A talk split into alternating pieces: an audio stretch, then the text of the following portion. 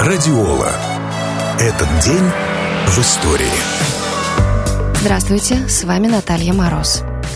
Леонардо Ди Каприо назвали в честь знаменитого художника и изобретателя Леонардо да Винчи. Сегодня американский актер отмечает день рождения. Ваше лицо мне знакомо. Вы не служили в третьей дивизии? Прошу вас! О, да, пятый батальон. А я был в седьмом. Я так и думал. Извините. Вам здесь нравится, старина? О, тут просто потрясающе. Я живу по соседству. Так и не видел мистера Гэтсби.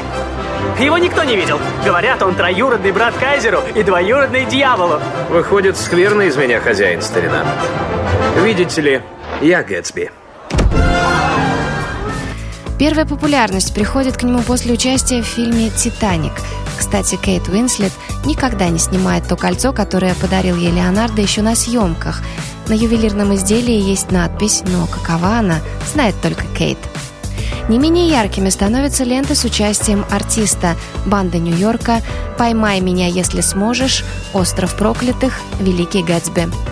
Академия кинематографических искусств и наук номинировала Лео пять раз на премию «Оскар» и все время оставляла ни с чем – из огромного количества наград можно было выделить приз Берлинского кинофестиваля «Серебряный медведь» за лучшую мужскую роль в фильме «Ромео плюс Джульетта», две премии «Золотой глобус» за лучшую мужскую роль в фильмах «Авиатор» и «Волк с Уолл-стрит», но 28 февраля 2016 года Леонардо Ди Каприо наконец получил свой первый «Оскар» как лучший актер за фильм «Выживший».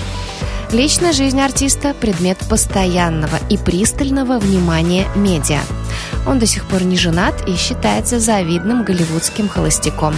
В жизни знаменитости было много романов и красивых женщин, но ни одной из них не удалось женить на себе голливудского красавца. Радиола. Этот день в истории.